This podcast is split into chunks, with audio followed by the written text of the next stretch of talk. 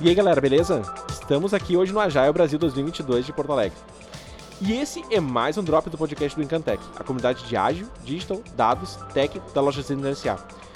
O assunto agora, ele é meio diferentão. A gente falou bastante sobre agilidade, a gente falou bastante sobre dados, a gente falou bastante sobre como melhorar tudo isso.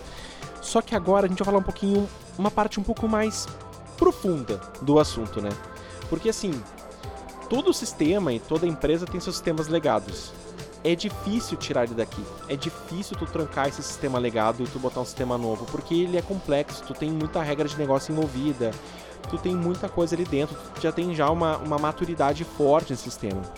Para falar um pouco de como é que a gente faz essa troca e como é que a gente começa a trocar tudo isso, a gente achou aqui no stand o João, e o João que é da Dell. E o João vai explicar um pouquinho melhor como é que funciona todo esse passo a passo. Obviamente, o João não vai poder trazer dados, valores, coisas assim. Mas o João vai conseguir dar aquele insight legal de como que tu começa a trabalhar isso e como é que tu começa a movimentar isso dentro do teu board ou até mesmo dentro dos teus, sabe, ali correlacionados. João, acho que eu falei bem, né? João, até vou começar pedindo para tu te apresentar, primeirão. Perfeito, muito obrigado pelo convite, é uma honra estar aqui no, no da, da Rina. É, Primeiramente, eu trabalho com análise de negócios há mais de 12 anos e atualmente eu sou Product Manager na Dell, mais especificamente no DFS, que é o Dell Financial Service, que basicamente é o, é o banco Dell que presta serviços é, para clientes da Dell na América do Norte, Europa e alguns países da Ásia e Oceania.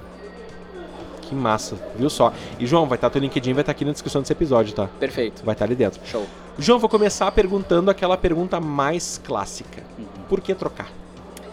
Bom, é, primeiramente, por mais que um sistema esteja funcionando, entregando valor, existem questões principalmente técnicas de, de segurança, de integridade de dados e de continuidade que se evita essa decisão, mas chega um momento que não dá mais que é difícil de sustentar, é difícil de suportar e que chega a hora de, de mudar, de, de evoluir, de, de, trocar de solução que continue entregando valor e que esteja preparado para os próximos anos, para os desafios é, da empresa.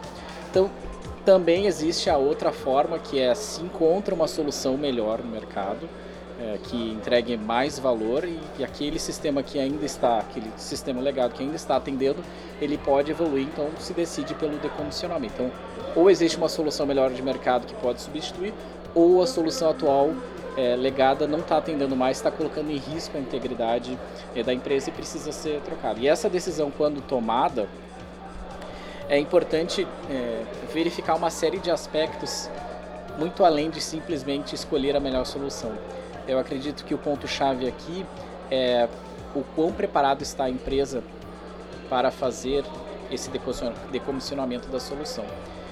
Fazendo uma analogia aqui, é como se a gente estivesse colocando um paciente numa mesa de cirurgia e a gente está fazendo uma, um transplante de órgãos. A gente está transportando um rim, um coração, um fígado e, e esse órgão ele não vai trabalhar sozinho dentro de um corpo, ele vai trabalhar com o corpo.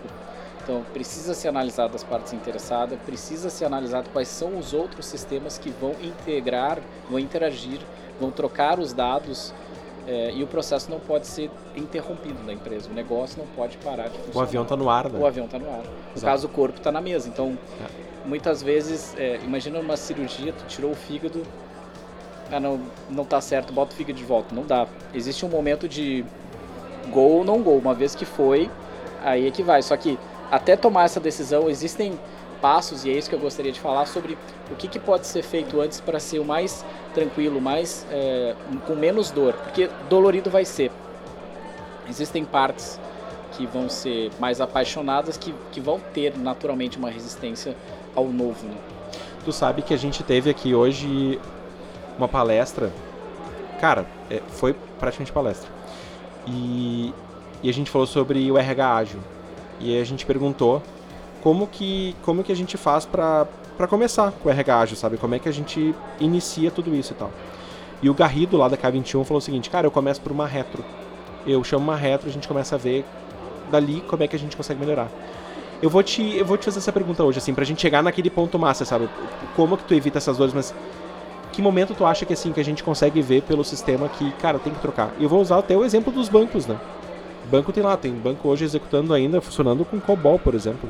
Isso, é, bom, como identificar que está na hora de trocar? Se uma solução está se tornando cada vez mais difícil de suportar, de dar manutenção, se a solução por conta da tecnologia e da forma como foi desenvolvida é um risco de segurança que pode é, comprometer outros sistemas da empresa ou até mesmo a integridade de dados. Se aquilo que o negócio precisa, o valor que o negócio está precisando para os novos tempos, para os novos padrões de consumo, não é mais possível de ser desenvolvido em cima da ferramenta, é momento de trocar. É momento de substituir. É claro que isso é um aspecto é, técnico e de negócio. Depois, uma segunda camada, uma segunda análise, tem que se fazer uma análise sim de custo é, de qual é o ROI disso, ou seja, quanto que vai custar fazer essa mudança e quanto que está custando ter esse risco. Porque, por, enfim, dependendo do momento, do contexto que a empresa estiver, não é interessante. Pode parecer que é interessante, mas a empresa tem outras prioridades. Mas principalmente quando é aspecto técnico de segurança ou até mesmo técnico de governo, é, requisitos legais que não estão sendo atendidos, sim, é, é, preciso tomar a decisão de mudar. E aí, quando se mudar, quando fizer o decomissionamento e alteração para uma próxima solução, estado futuro, é importante considerar que a gente não pode ter aquela ideia de copy-paste. Exato. Ou seja, não é. Ah, eu pegar quero... aquele sistema A lá e ah, vamos fazer igual agora aqui, não, sei lá. Eu quero que funcione da mesma é. forma como. Tu tem que melhorar, né? Isso. Aproveita essa chance. Exato aproveita essa oportunidade. Tu já tá abrindo a caixa de Pandora, né, cara? Isso, e pela minha experiência, é, isso acontece sempre. Num primeiro momento, numa primeira discussão, num primeiro workshop, é, esse é o discurso. Não, eu quero exatamente como funciona. Só quero transcrever. É, tudo bem, pode ser outra tecnologia. Eu quero algo que funcione, que continue funcionando como funciona. Não interessa em que plataforma. Porém, quando a gente vai fazendo é, entrevistas, conversas, quando a gente vai tangenciando, se percebe que de um conjunto de 20, 30, 40 funcionalidades que aquela solução entrega, de fato, 22 estão sendo utilizadas. Exato. Isso é bem interessante, né? Que a gente vai olhar para o sistema e a gente vê isso, né? Tá, mas esse menu que tu usa, não, nem, nem sei que eu faço esse menu. Eu tenho, uh, antes da Dell, eu tive uma experiência numa empresa que, que tinha um sistema de gerenciamento de viagens para a empresa. Era um sistema legado e era bem útil porque ali se conseguia solicitar reembolso, solicitar adiantamento, fazer cotação de viagens e tinha uma parte de previsão do tempo. Então o sistema entregava a previsão do tempo de onde a pessoa estava saindo para onde a pessoa estava indo. Olha isso.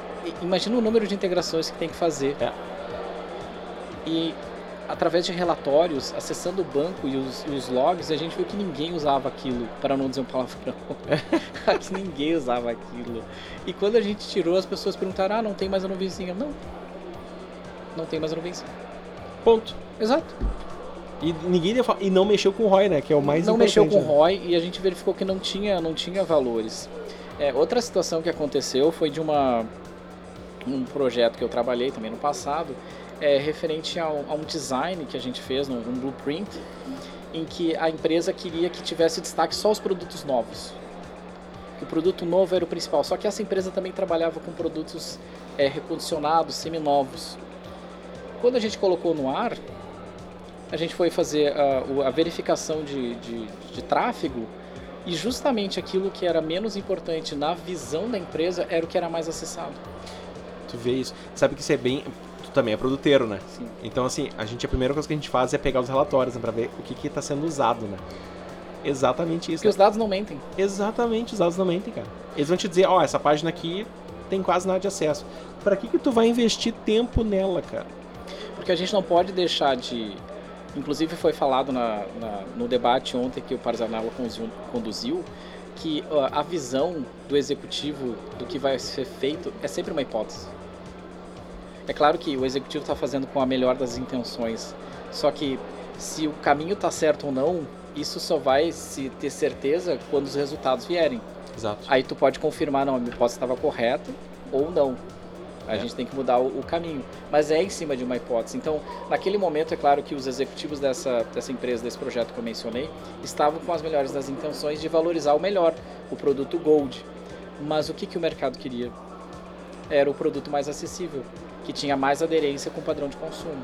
Sim. Então, numa questão de, é, de decomissionamento, numa situação de troca, substituição de sistema, é importante avaliar o que, que o negócio está dizendo, está pedindo que é importante, mas também trazer os dados. E o que, que o mercado quer, né? E o que, que o mercado quer. E, e aí fazer uma, uma, uma, análise cruzada disso.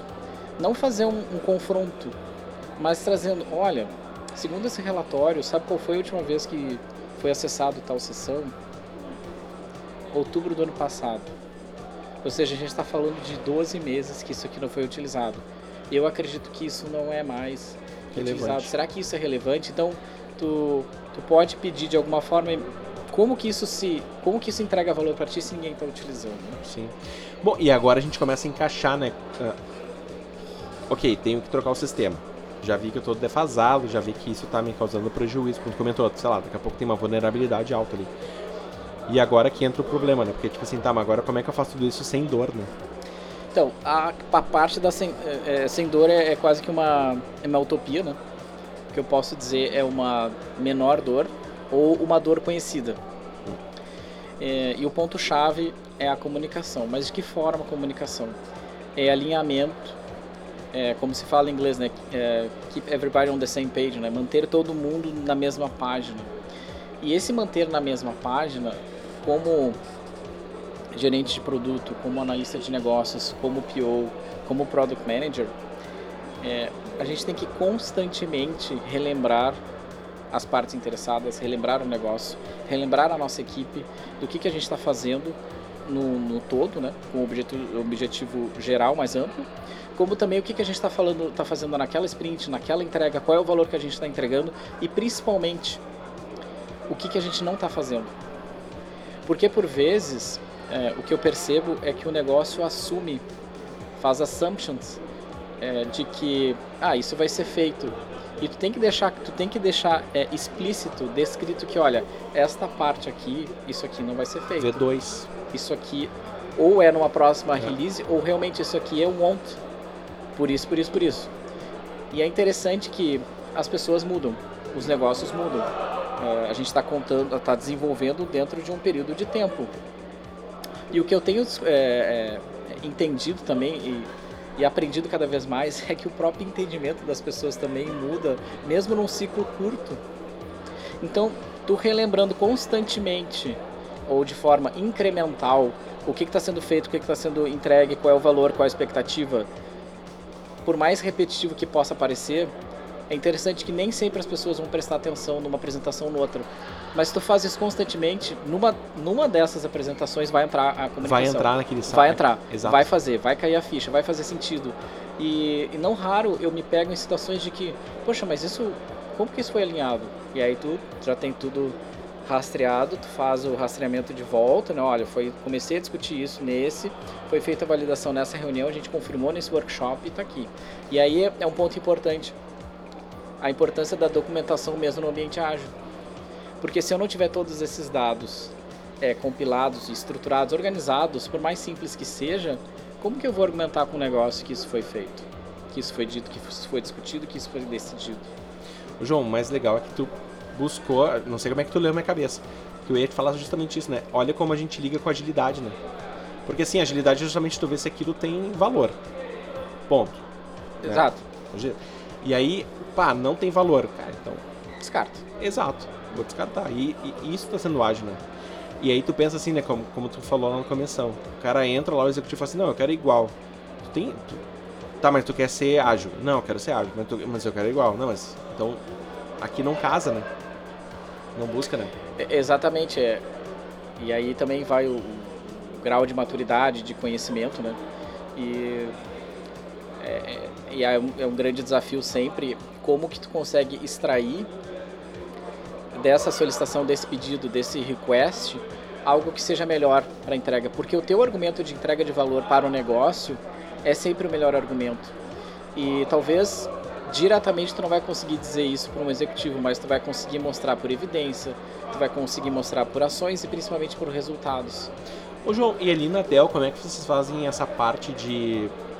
Não vou nem dizer nem essa parte de, de remover lá a feature que estava lá solta e obsoleta lá nos sistemas. Como é que vocês fazem para vocês fazem, por exemplo, protótipos e assim, ó, vocês têm isso aqui hoje. Funciona, funciona, óbvio que funciona. Mas e se fizer assim, ó, tem esse protótipo aqui, dá uma olhada nesse protótipo. Vocês fazem assim hoje, como é que vocês trabalham essa parte hoje?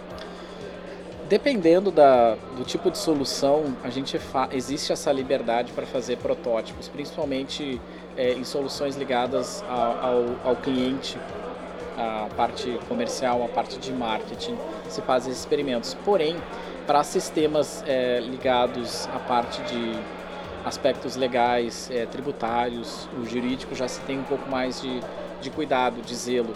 Se faz uma verificação em ambiente de teste internamente e depois para o mercado já se vai com uma solução em, em produção. Mas o experimento é, é em laboratório. Se faz sim a teste de hipótese em produção, mas esse já, teste, já, essa validação já foi feita dentro de casa junto com os parceiros de negócio. Então a gente é, exaure todas as possibilidades dentro do possível do conhecimento das pessoas que estão dentro de casa para depois é, subir. E aí a parte de, de marketing, de comercial, esses sistemas que trabalham principalmente com padrão de consumo, é, aí já sim tem mais liberdade. Né? Inclusive um dos testes que foi feito há mais ou menos uns dois, três anos atrás, antes da pandemia, foi em relação à, à forma de faz a seleção para aquisição de um computador no site da Dell. Né? Tu pode comprar um computador pelo modelo, tu pode comprar pelo um computador pelas promoções, mas também existe uma forma, e isso foi feito um teste e se mostrou é, válido, tu pode comprar um computador pelo site da Dell, um notebook, um equipamento, através do tipo de, de, de aplicação. Então, por exemplo... Isso, não sabia. É, tu pode procurar lá CS, uh, Minecraft, e aí o site vai mostrar quais os computadores que rodam Minecraft. Porque você percebeu que muitas vezes quem compra computadores não sabe. Não sabe, né? É um avô, é uma avó, é uma mãe, é um pai, é um tio, que não tem conhecimento tecnológico se o Spirion, se o Vostro, se o XPS é melhor. E aí acaba sendo muito caro porque o adolescente ou a criança, ah, eu quero esse. Tá, mas para que que tu quer? E muitas vezes a solução. Tu nem sabe se funcionar, né? É hiperdimensionado para o que se aplica, né? Sim, tu faz aquela famosa, né? Tu comprou uma bazuca para matar uma formiga. É, ou uma serra elétrica para cortar o pão. É. Enquanto que a gente tem lá a opção dentro do site, tá, para que que tu precisa? Ah, eu preciso só para edição de texto. Pessoal, isso aqui tá suficiente para ti. Olha isso. E, ô João, como é que vocês fazem hoje para para definir essa, porque vocês já têm uma bagagem. Então, uhum. quando vocês vêm já com esses essa bagagem de empenho, por exemplo, você já traz essas, essas dores é para os clientes, dizendo, ó, isso aqui já aconteceu, vocês usam esse, esse, esse conhecimento empírico, como é que vocês fazem isso? É um pouco de... de a, a, a, gente se abastece de diferentes fontes, né? Então, a, a linha de frente é quem traz uh, o maior número de dados, né? que são os, os representantes, os, os agentes que estão no telefone, que estão respondendo e-mails, que estão no chat, como também tem pesquisas que se faz, surveys que se faz com os clientes. Na entrega das soluções, mesmo clientes é, internos, áreas internas, se faz pesquisa de satisfação para verificar se, uh, se a solução está atendendo aquilo que se esperava, quais são as dificuldades, quais são as dores. E com base nessas respostas, uh, no padrão de, de de retorno que nós estamos recebendo, a gente faz pequenos ajustes, pequenas alterações, ou até mesmo a gente já começa a trabalhar numa próxima feature, principalmente naquilo que é, que é mais crítico, naquilo que está sendo uh, mais forte, está sendo mais reclamado. Uh, e quando eu falo em solução, não apenas no desenvolvimento de, de, melhorias no sistema, mas muitas vezes em treinamento. Olha só. Porque a, a capacidade o entendimento de uma área de negócio, de trabalhar dentro de uma solução, principalmente uma nova solução de um sistema decomissionado, é crítico para o sucesso. Então, quando a gente recebe, ah, o sistema não funciona, tá. Aí a gente faz uma sessão, faz ali uma, um debate, ou local, se é possível, se não virtual, e me mostra como que está sendo feito, qual é o tipo de dor que está passando, o que está impedindo. E às vezes é, é, é um e-mail de autenticação que não é preenchido corretamente, às vezes é indo num caminho que antigamente era de uma forma, mas aí é outra. E sinceramente, às vezes também é um pouco de. não preguiça de aprender, mas é, é desistir na primeira tentativa. Ah, não tá funcionando. Entendi. Sim. É isso, acontece direto, né? Porque tu acaba. Vamos pensar na cabeça do cara, né? O cara já tá tipo assim, meu, funciona assim, pra que trocar? Daí tá, conseguimos, conseguimos mostrar lá que vai ter o valor. Aí tá, vamos trocar, mas daí agora, putz, você não vai trocar isso aqui, deixa assim.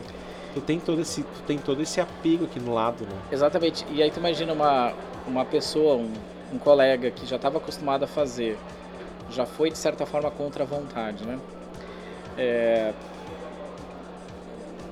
Isso acaba resultando nessa, nessa, nessa preguiça de, de, de persistir, de fazer, de, de, fazer de forma correta e, e conseguir é, é, desenvolver. Agora, quando a gente não ataca, mas quando a gente atende rapidamente, é como se estivesse começando um incêndio, né?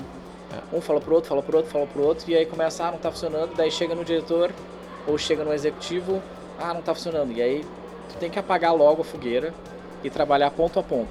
E aí se houver qualquer tipo de, de reclamação no high level, a gente já vem com com o que está sendo feito. Olha, foi identificado isso nesse momento, foi tratado isso, foi tratado isso. Você já entrega o plano tático pronto, que tu não tem argumentação de dizer que, ah, tá, a generalização acontece, né? E, e a gente tem que também assumir o fato que hum, é raro não acontecer o que eu vou dizer. Piora para melhorar. Ou seja, quando entra uma nova solução, geralmente piora a performance, piora a utilização, é, piora a, a, a, performance dos times, mas depois estabiliza ah, e melhora. Sim. Então é aquele remédio mais forte, amargo, para depois é, para ter é o salto. Sim, e, é, demora para tu te adaptar, né? Tu, tu pessoa, né? Tu ser humano, assim, né? Pô, tu fez sempre daquele jeito e tal. Pô, agora tem que um passo a menos, um passo a mais, né? Muda. É, e tem aquele período de hypercare em que tu tem um, um número de defeitos, de incidentes que acontece logo depois do, do deploy que é normal, só que também, de novo, por vezes, ah, não tá funcionando, eu te falei que não ia funcionar, calma, isso aqui... Tem que, de fato, abstrair e, ir no, no pragmático, ok, o que está acontecendo, o que, que a gente vai fazer, o que, que a gente vai resolver?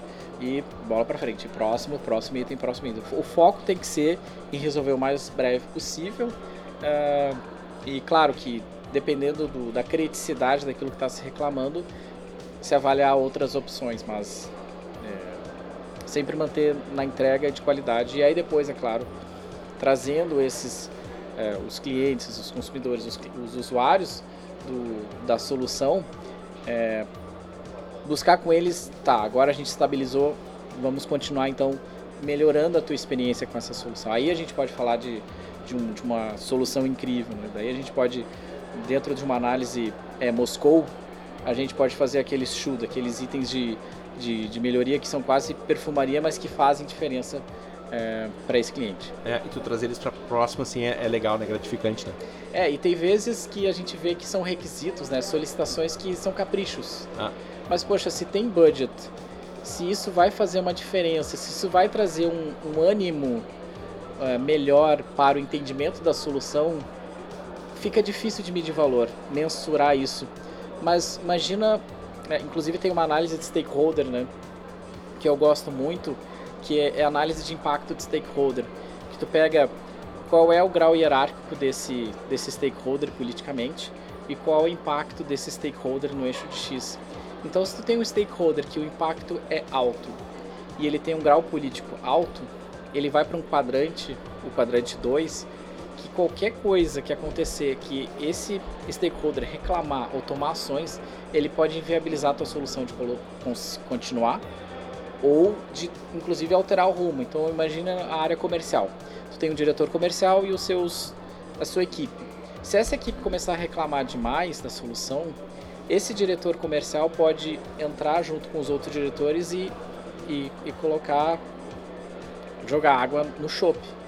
Agora, se a gente estiver sempre próximo a esse diretor, se a gente estiver sempre próximo a essa área, se a gente cuidar, então aquele relatório que a gente entende que o outro sistema pode gerar, mas ele quer facilitar um clique a menos e a gente entrega, eles vão ver que nós estamos juntos, nós estamos trabalhando para uh, um, melhor trabalho, uma per melhor performance dessa equipe. Sim, porque durante aquele tempo de migração de sistema, tu, tu é aquela empresa também, né? Tu, tu te bota naquele lugar, né? Exato. E aí, falando um pouquinho mais uh, de forma de negociação e tática, né? Uh, antes eu tinha falado sobre a importância de manter todo mundo na mesma página, né?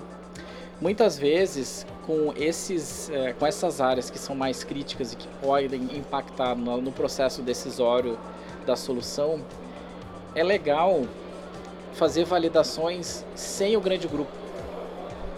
Ou seja, se eu vou numa reunião que o gestor comercial e outros gerentes vão estar, que eu vou apresentar, e eu sei que algo pode é, ser mais difícil de ser digerido por um gestor, eu posso chamar esse gestor, vai, eu preciso conversar só contigo alguns Faz detalhes. um one-on-one, né? Faz um one-on-one, vai, é. eu gostaria de validar antes e apresentar para os demais. Porque daí faz aquele gestor se sentir... Importantão, Importantão. Né? Exato. Por mais que tu já tenha decidido uma estratégia, tu já tenha conversado com o teu time, o simples fato de, de massagear, de certa forma, o ego, traz esse, essa pessoa, esse gestor como parceiro para uma reunião maior. Não, e é um lance que é legal, porque daqui a pouco, assim, ó, daqui a pouco ele dá um insight que daqui a pouco tu não tinha legal. Ah, tem esse cara. e seria uma bola nas costas numa reunião, se tu não soubesse antes, exatamente. Exatamente. Perfeito. Exatamente. E quando ele tá contigo, cara, daí é, as coisas fluem muito mais, né? Quando a pessoa tá contigo, cara, flui muito mais. É. E aí, o importante, aí vem o aspecto político dentro de uma organização, que é. o gestor de produto tem que também ter conhecimento disso. Né? Nossa, João, que papo legal, mano. Que isso, mano. Que isso. Pô, foi demais, mano, foi demais. É. Deixa aberto até pra tu terminar, fazendo aquela pergunta clássica, assim, né? Por onde começar, como te encontrar, como fazer tudo isso. Bom, eu tô no, no, no Instagram, né, no John de Azevedo. É, o THE, né? John em inglês, é, THE em, THE em inglês também, Azevedo. É, tô no LinkedIn. No LinkedIn tu pode me achar pelo João Mas. Ou eu tô lá, como eu tenho colegas americanos, o meu nome está como João John Azevedo. é, porque João eu, eu, desisti, o pessoal não consegue falar, principalmente aqueles nativos Native American Speakers. Né? É.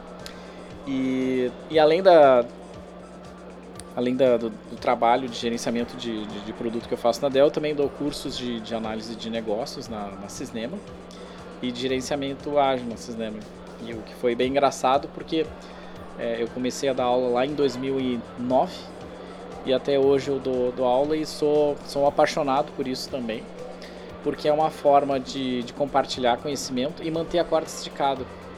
Porque de 2009 até 2022, a aula que eu dou é completamente diferente. Tu vê, né? Tu já fez, já fez a melhoria e continua ali dentro, né? E, e com a pandemia, eu abandonei PPT. Olha isso. A minha aula, ela começa no Miro, um quadro branco, onde eu explico o objetivo do, do, dos nossos encontros, das aulas, né? E falo para os alunos: olha pessoal, a nossa aula é nossa aula, não é minha aula. É dinâmica.